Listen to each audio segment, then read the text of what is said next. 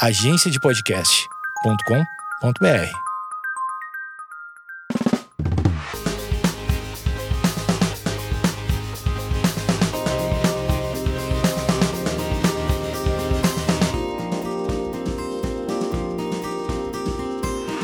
Oi, gente, e aí, mais um podcast aqui. Hoje eu vou gravar com uma amiga minha maravilhosa, Chantal. Oi!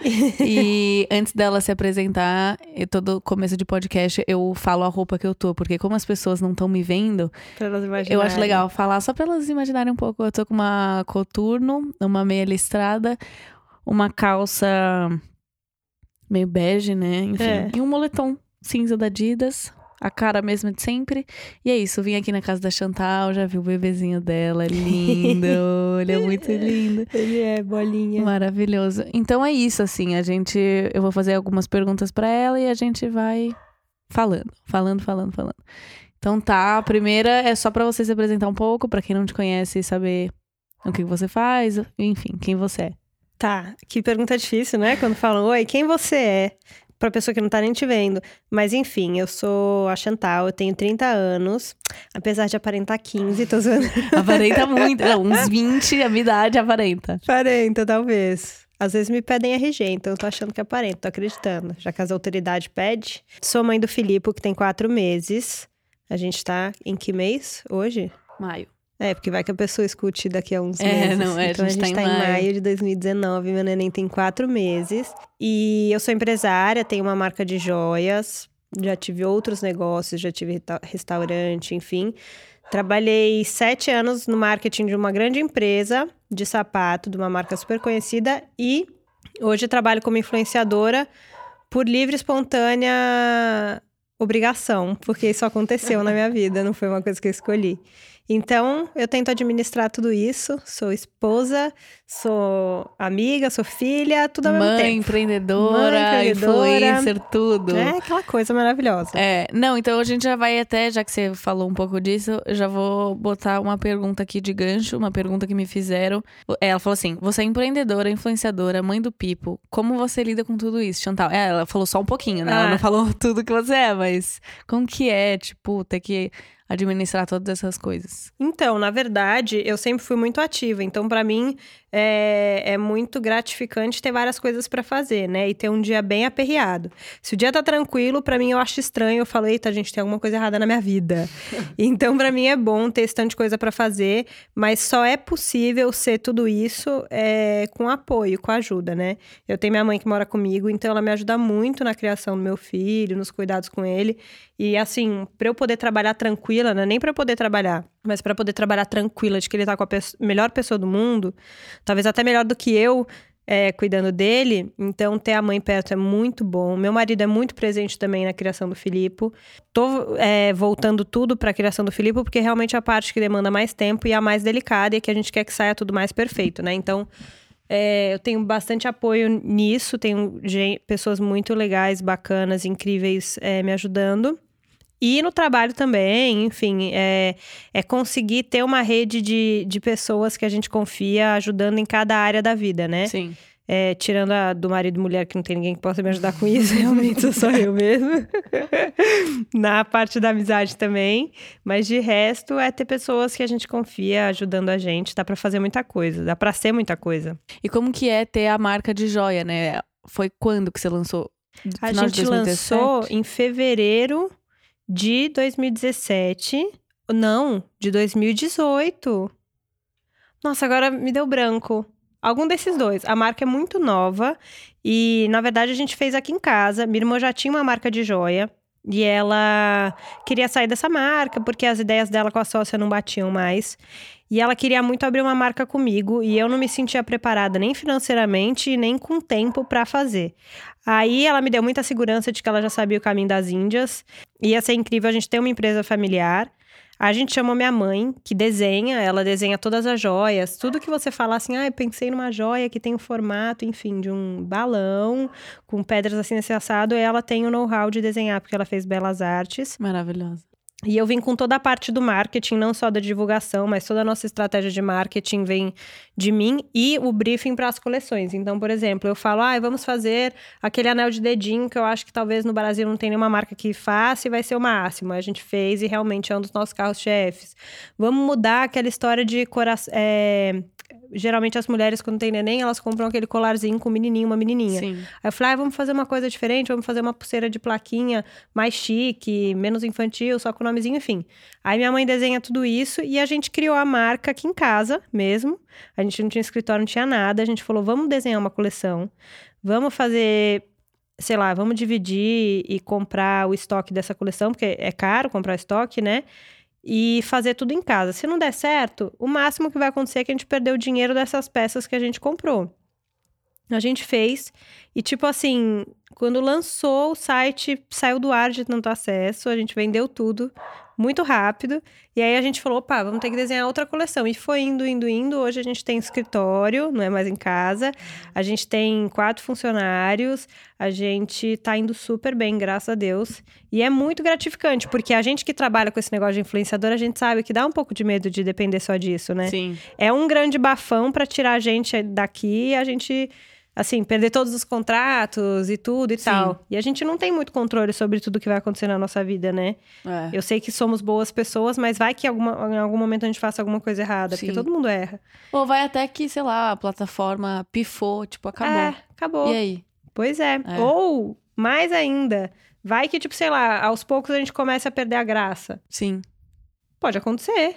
Até porque, é, eu, por é, exemplo, não, minha vida não não tem grandes coisas assim. Eu sou normal, nem sei porque que gostam de me seguir, sabe?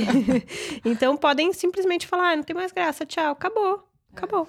É, eu acho que a internet é um lugar que não dá para pensar muito a longo período. Não. Só que também não é algo que vai ter, acabar amanhã, porque ao mesmo tempo que a gente acha que pode acabar, também a gente olha e fala: "Não, mas não vai acabar". É, Olha isso, todo mundo é. usa, tipo, tá todo mundo online. Então é é uma corda meio você fica nem ali nem aqui. Eu acho que é bem. Eu acho que a nossa situação ela é parecida com a de atriz e ator. Porque eles também têm fases, né? Tem alguns que perduram eternamente, por exemplo, sei lá, Hebe Camargo, Silvio Santos, Faustão. São pessoas que são muito famosas desde sempre, para sempre serão até o dia que morrerem uhum. e até depois, Sim. sabe? Agora, quantas pessoas são assim? Que nem Faustão, que nem Hebe, que nem Silvio Santos. Sim. Não são muitas. Então, da internet, eu acho que vai ter a Hebe, o Faustão e o Silvio Santos da internet, né? Mas a gente não tem ainda garantia e nem é, certificado nenhum de que seremos um deles. Uhum. Então, ter uma empresa indo bem fora da, da internet é muito confortante, traz uma segurança demais, ainda mais na nossa família, que a minha família ela não tem recursos financeiros a não ser da gente mesmo. Então, realmente, tipo, se não der certo, tá todo mundo na lama junto.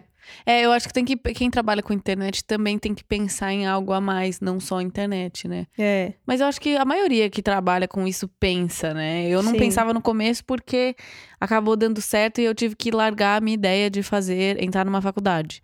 Eu tive que um pouco adiar essa ideia, estou adiando até hoje, provavelmente quando eu, sei lá, não, não sei, mas alguma época da minha vida. É. Porque eu tenho 30 anos de idade, eu não tenho um diploma de faculdade. Uhum. E eu trabalhei numa das maiores empresas do Brasil e deu tudo certo, tá dando tudo certo até agora. Sim. Então, não é também certificado de garantia de que você vai ter sucesso. É, como não. tem muita gente que tem faculdade, pós-graduação, doutorado, e tá mestrado e tá desempregado, é. entendeu? É. Então. É, eu acho que não é muito uma uma confiança você estar formado. Eu faria mais por um hobby, tipo, é uma por facilidade, é uma... mas não é, é, uma confiança. Sim. Mas eu acho que a gente tá indo por um caminho que a gente já tá nesse caminho de que todo mundo é conhecido, né? Esses dias eu tava entrando num perfil, no Explorar, eu entrei em outro, em outro, em outro, e todas, tipo, todas as pessoas que eu entrei tinham de 100 seguidores, 100 mil pra cima. E é, e é muito doido, porque você fala, qualquer pessoa é conhecida hoje. Qualquer, qualquer pessoa, pessoa, é influenciadora. Qualquer pessoa. qualquer pessoa. pode. Ou ela pode comprar, ela pode fingir que ela é influenciadora. Pode. Então não virou mais um mundo onde, tipo, olha, temos aqui é, pessoas chaves que todo mundo segue. Tipo assim, agora é todo mundo. Às vezes, você, sei lá, vai no seu médico, ele é. É. Aí você vai no, na padaria, o cara. é conhecido. É, ele é conhecido, tem, é, tipo. É. Entendeu? Então é muita. É, ficou algo muito grande hoje. Você falou que tinha um restaurante, né? E como que foi essa época da sua vida? Porque você fez gastronomia? Eu fiz gastronomia. Aham. E aí Fez, falta... terminou. Ah, não, não terminou. Eu, eu só, eu terminei, mas eu só não tenho diploma porque eu sofri um acidente. Ah, é verdade. E quando eu sofri o acidente, eu tinha que fazer. Eu tava na, no módulo de panificação. Na faculdade de gastronomia é um pouquinho diferente. Os módulos, eles não duram um semestre inteiro. Eles duram é, alguns dias. Então, panificação, se eu não me engano, eram 20 dias de aula só de panificação. Então, você passava lá 20 dias na cozinha aprendendo todas as técnicas de panificação do mundo inteiro, né? Como que faz no Brasil, como que faz na França, como que faz, enfim. E eu tava no hospital nessa fase. E eu, inclusive, apresentei o meu TCC do hospital, tirei 9,5, então tava tudo certo para eu passar. Uhum. Eu nunca fiquei de recuperação. Recuperação que fala? Hum. Ah, é DP, né? É, eu nunca peguei esses Aham. trem e tava tudo certo para eu passar. Só que para eu ter o meu diploma, eu tinha que voltar na faculdade e fazer a panificação. Depois de pegar fogo inteira, quase morrer, ficar um mês internada no hospital e não sei o quê. Qual a chance de eu voltar pra cozinha para fazer panificação só para ter meu diploma? Sim. Então, eu abri mão e não tenho diploma até hoje. Você Mas pode eu fiz a contar essa faculdade história? inteira. Posso. Eu estava trabalhando num evento para um jornal grande daqui de São Paulo e esse evento era aberto para o público. Na verdade, é um evento que traz milhares de pessoas e dura quatro dias. E eu fui escolhida na minha faculdade para ir representar a faculdade nesse evento e trabalhar com algum grande chefe. Era uma super oportunidade. E aí, no evento de abertura, eu estava trabalhando numa chapa a gás. A chapa tinha duas saídas de fogo. Uma tava desligada, saindo só gás, sem o fogo, e a outra tava com fogo. Aí eu avisei que tava vazando gás. E rola muito preconceito com mulher na cozinha. Engraçado, né? Lugar de mulher na cozinha, mas em casa. Porque em restaurante Aham. é homem que domina. Você pode ir na cozinha de todos os restaurantes de São Paulo. Você vai ver que vai ser muito difícil achar um que tenha mais mulheres do que homens. E aí, o responsável do hotel virou pra mim e falou que eu tava viajando e que não tava vazando gás, coisa nenhuma, que era coisa de Patricinha. Patricinha mimada da cozinha. Aí eu falei, tá bom. No que ele virou as costas, a, a chapa que eu tava trabalhando explodiu em mim, eu peguei fogo inteira, dos pés à cabeça, era uma chama humana. Na frente de todo mundo do evento, eu peguei fogo por uma hora, até que uma pessoa, um chefe de cozinha, que chama Máximo Lopes, ele é argentino, se eu não me engano, mas hoje em dia mora em Nova York. Ele veio e me abraçou, sem nada, sem um cobertor, sem um pano, sem nada.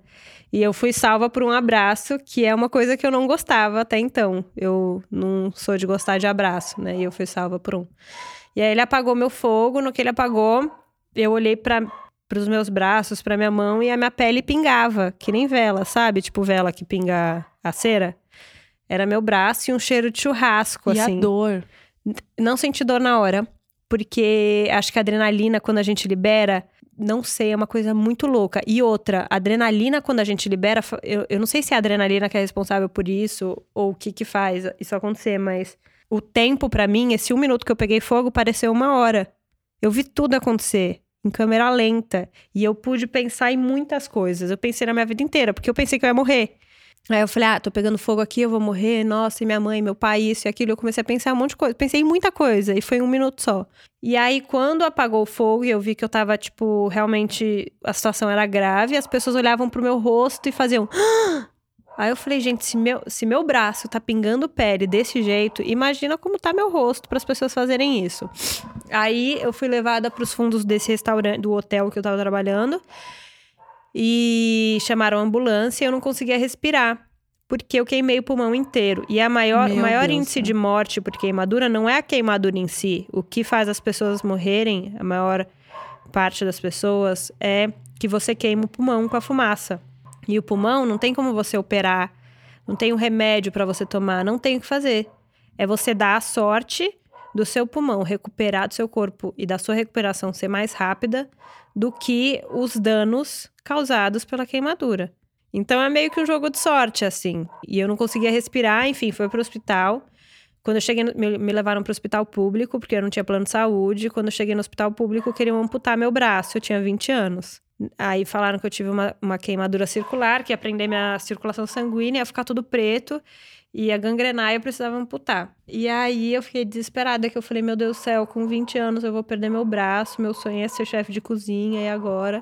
E aí quando meu pai chegou lá, desesperado, ligou para vários médicos e pediu para me tirarem de lá. Aí fui para um hospital particular, que esse hotel teve que pagar para mim. porque era responsabilidade deles. Afinal de contas, eu avisei Uhum. que tava vazando gás. Fiquei um mês internada, fiz mais de cinco cirurgias com, com anestesia geral e tudo mais. E hoje deu tudo certo, tanto que eu nem acredito que eu tô do jeito que eu tô, porque realmente você não mal vê cicatriz em mim. Não, é- gente, É. ela contando, quando ela me contou isso a primeira vez, lembra que foi no Che. Primeira vez que a gente saiu pra se encontrar, a gente, não, a gente só se conhecia na internet, né? E aí ela me contou essa história, eu fiquei em choque, assim, porque é um milagre, né? A É. Chantal, tipo assim, ela contando que queimou o rosto, que ela não tem cicatriz. Nada. Ela tem uma cicatriz No braço. na- no braço, né? E assim, E é, eu amo essa cicatriz, amo. Posso tirar, tenho mil dermatologistas que já me ofereceram tirar sem pagar um real, mas eu amo minhas cicatrizes. Sim. É uma marca de É. algo que, que é bizarro, assim, porque a chance de alguém sobreviver a isso é muito pequena, né? Sim. Então, e muito doido. tanto é que aquela, aquele pessoal da Boate Kiss que ficou do lado de fora tentando abrir a boate, morreu depois de um mês e tal, foi por conta do pulmão. Então é super delicada essa situação do pulmão. Realmente, tipo, às vezes a gente fica preocupada com ferimento externo, mas a gente não vê o, o interno e, e o negócio pode estar punk por dentro. E aí, depois da, da- de tudo que aconteceu, da, você teve que fazer cirurgia, teve o acidente, e aí você continuou trabalhando no restaurante. Aí eu voltei Depois. pro restaurante que eu trabalhava, porque eu amava muito, mas eu não conseguia mais trabalhar direito, porque restaurante você tem que ser muito rápida. Porque, sei lá, vai, a gente nunca percebeu o outro lado, né, da, da história. A gente chega no restaurante, a gente tá com fome, quer comida rápido e tal, e coisa, ainda reclama se demora. Só que o restaurante tá lotado e tem poucos cozinheiros cozinhando pra toda essa galera, que é muita gente. Sim. Então, pro restaurante ser bom e tudo mais, você tem que ser muito rápido. E quando você tá com medo de acontecer algum acidente, você não consegue ser rápido, porque você vai, faz prestar devagarzinho. atenção. é. Eu lembro que eu colocava um liquidificador na tomada, eu, tipo, pegava um pano com medo de levar choque, crente que o pano ia, enfim, evitar o choque. Pra colocar na tomada e tal. Então, eu não tava mais rápida. Aí eu vi que, tipo, eu tava dando trabalho pras pessoas, sendo que aquele cargo que era o meu, era, não era eu estar dando trabalho pros outros. Muito pelo contrário. Era pra eu estar dando conta do recado e eu não tava, e as pessoas seguravam minha onda porque ele- eles estavam com dó, só que eles já estavam com muita coisa pra fazer. Aí eu decidi sair e trabalhar com outra coisa, mas eu não sabia o que fazer. Aí eu fui trabalhar de vendedora numa loja, na Daslu, na época, até eu decidir o que eu ia fazer, porque afinal de contas eu perdi to- todos os meus anos de faculdade, perdi tudo. Ainda é uma coisa que você ama fazer, é cozinhar. Médio, hoje em dia eu tenho meio bode, assim. Ah, é? Eu amo comer, mas cozinhar Uhum. eu fico tipo, ai, não sei. É, que nem eu, moro sozinha, não cozinho nada, prefiro pedir a comida. Uhum. É claro que é bom comer comida da sua casa, mas o trabalho que dá. É. Fora Enfim. lavar toda a louça depois. Ai, nossa, ó.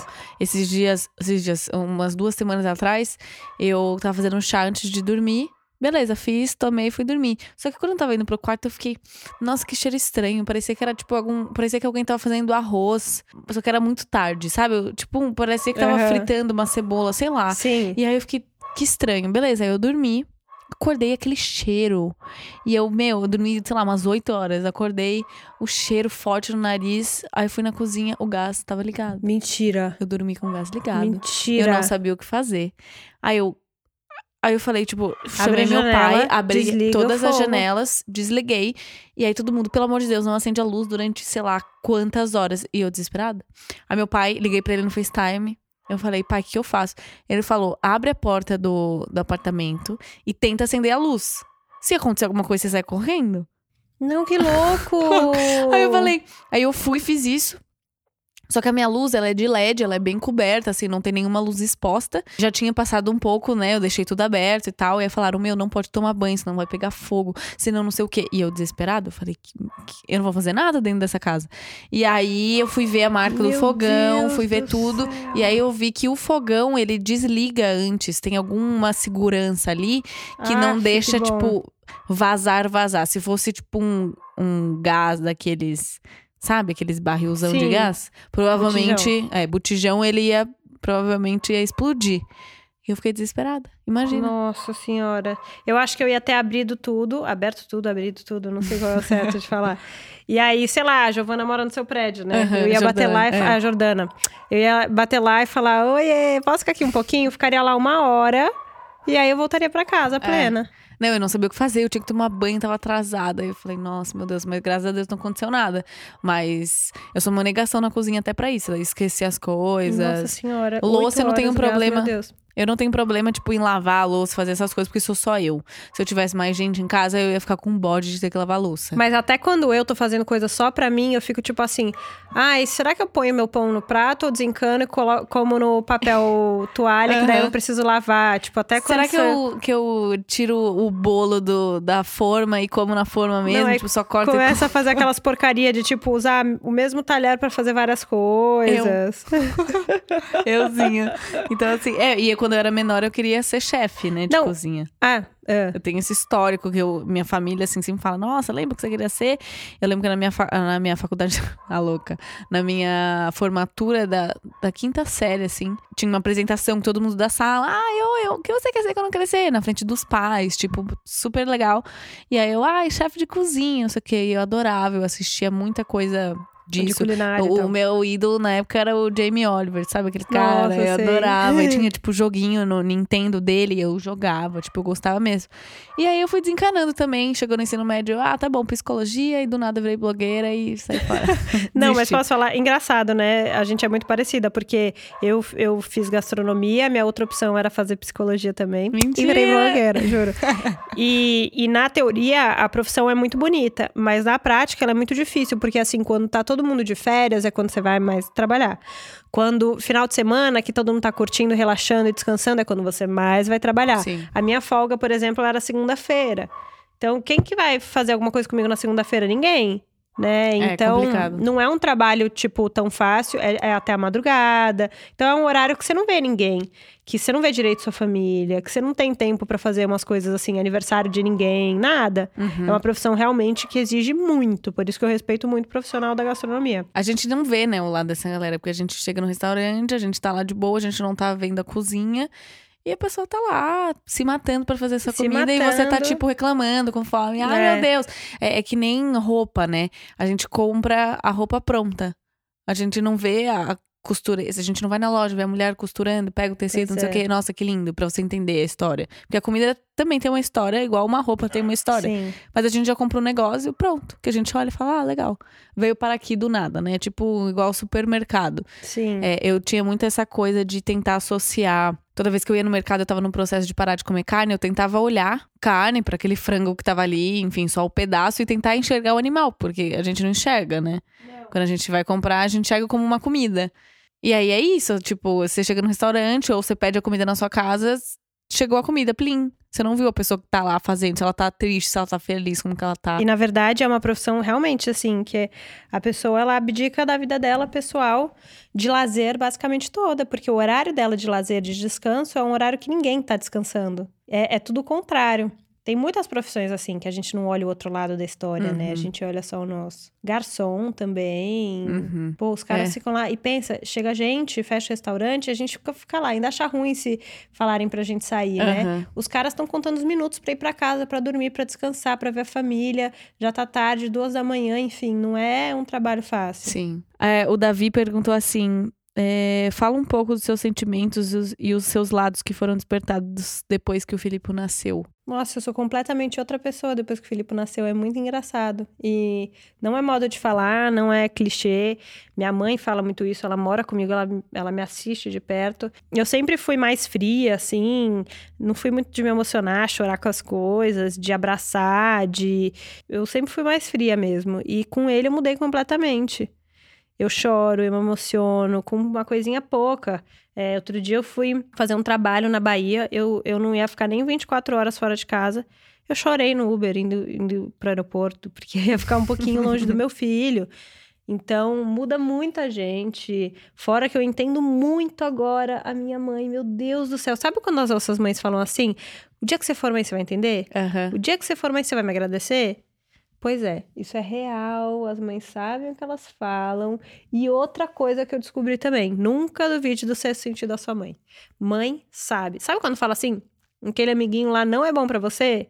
Acredita nela. E a gente fica, não, mãe, você tá viajando. Ai, para de ser boba, É, nada a ela é ver, super você legal. me conhece. Instinto de mãe não falha. Maravilhoso. Não, eu É tipo imagino. um. um- É meio que, nossa, meio mágico, assim, que a gente adquire. E o Matheus tava doido pra ser pai, né? Doido, sempre foi o sonho da vida dele. Ele tá amando.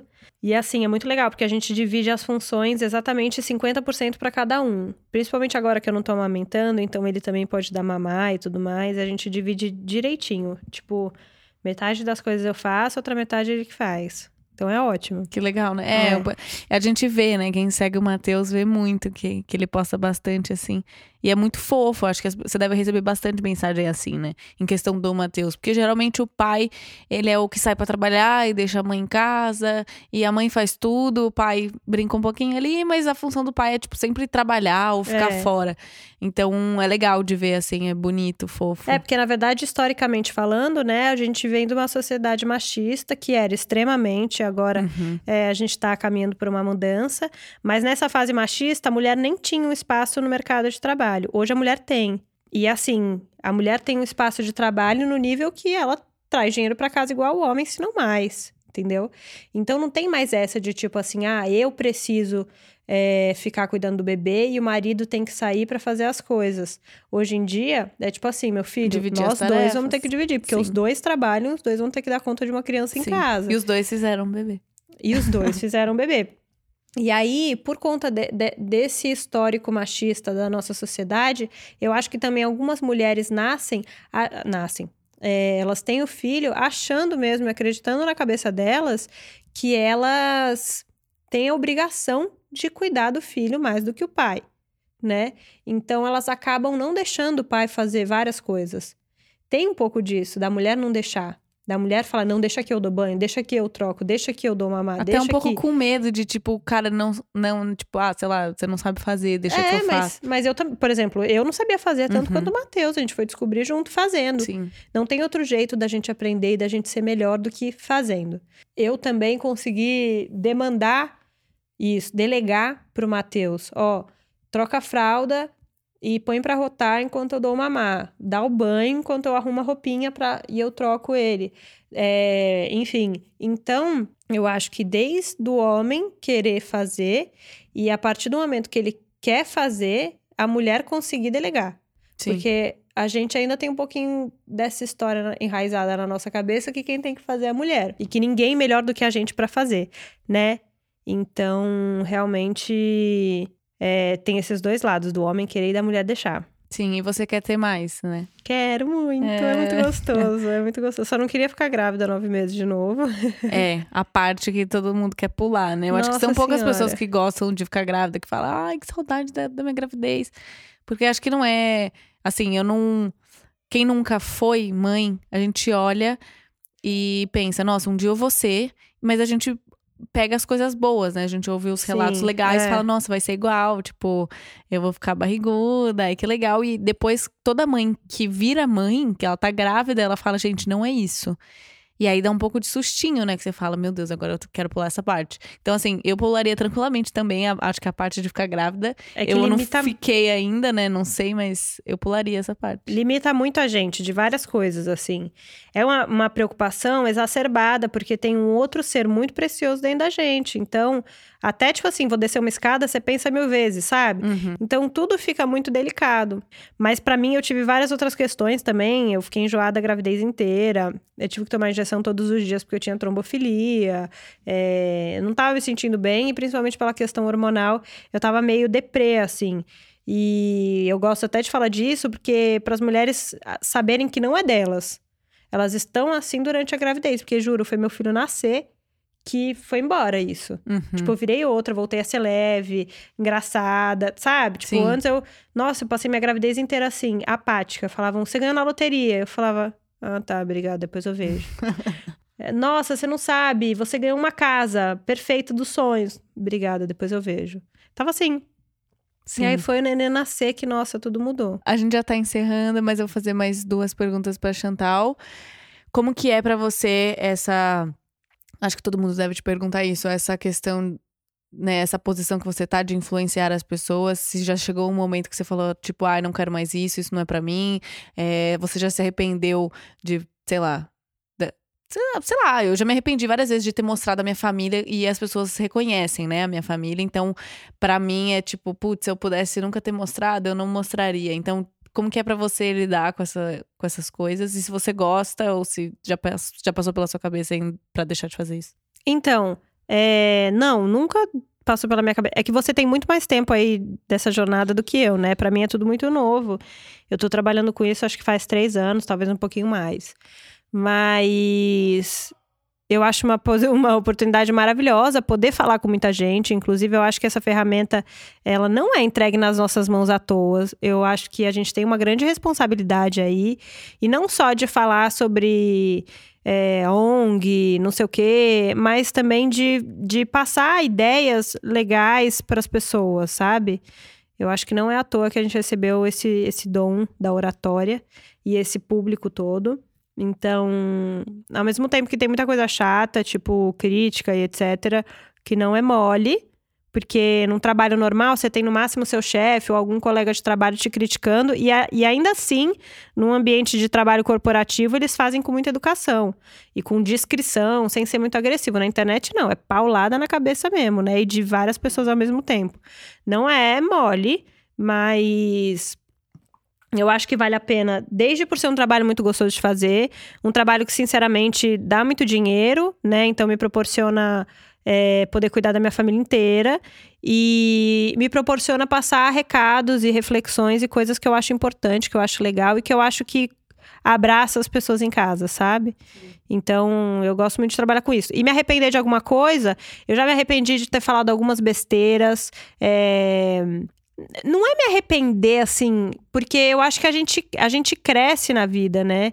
A gente. A gente amadurece, a gente aprende coisas. Eu não sei tudo de todos os assuntos do mundo. E as pessoas, inclusive, tinham que compreender um pouquinho isso. Entender que são pessoas normais, que estão É, ali falando. exato. É. Então, às vezes, eu posso ter falado alguma besteira que eu não sabia direito, e ao invés de alguém me corrigir, me passar a informação correta, a pessoa vem xingar, né? Então, eu não me arrependo da minha ignorância em algum momento, porque na vida eu tô aqui pra aprender e eu não sei muitas coisas e muitos assuntos. Aham. Eu, já- eu me arrependo de algumas propagandas que eu já fiz. Eu acho que tem duas ou três específicas. Uma porque eu achava que era um produto muito legal e natural e tal, e eu fui descobrir que o produto não fazia muito bem. E eu tomo muito cuidado com isso, eu sempre pesquiso antes e tal. E o que eu tinha pesquisado e o que, que tinham me passado era que era um produto muito legal. E outras duas marcas que em situações. é, que não deu certo, alguma coisa não deu certo, as marcas foram muito desumanas, assim. Teve uma propaganda de produto para cachorro que eu fiz que meus cachorros passaram mal.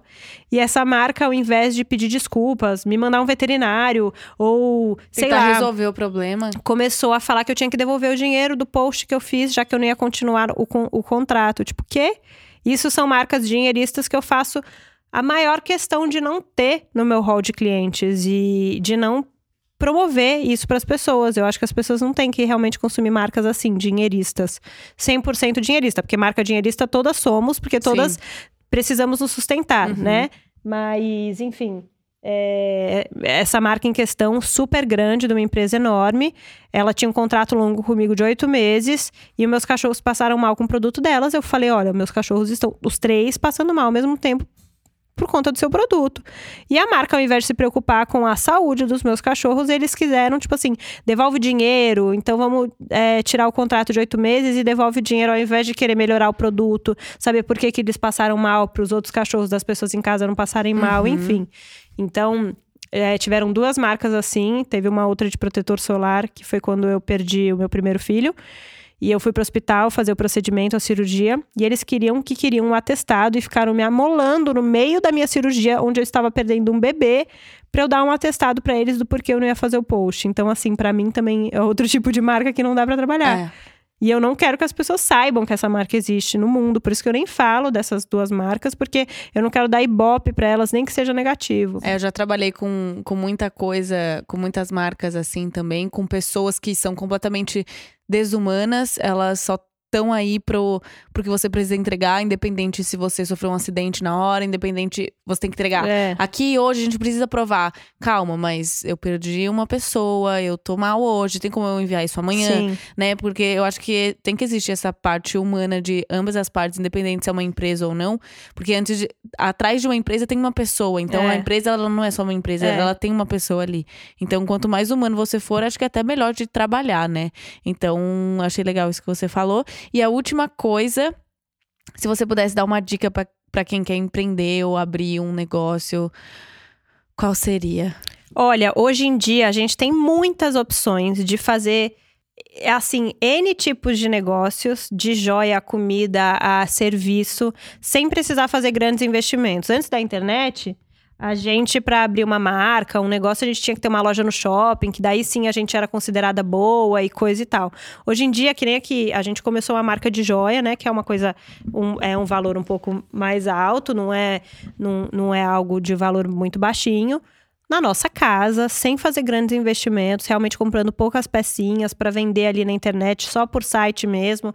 Então a gente não precisava de nenhum funcionário. A gente pensou em fazer as embalagens também é, sustentáveis, não sei o quê, mas tudo assim pensando em não gastar muito. Porque se o tombo, se a gente tomar, tomasse um tombo, igual eu já tomei na minha vida com outros negócios, o tombo não seria tão alto, né? Então dá pra gente fazer um teste, começar pequenininho de casa, com várias coisas.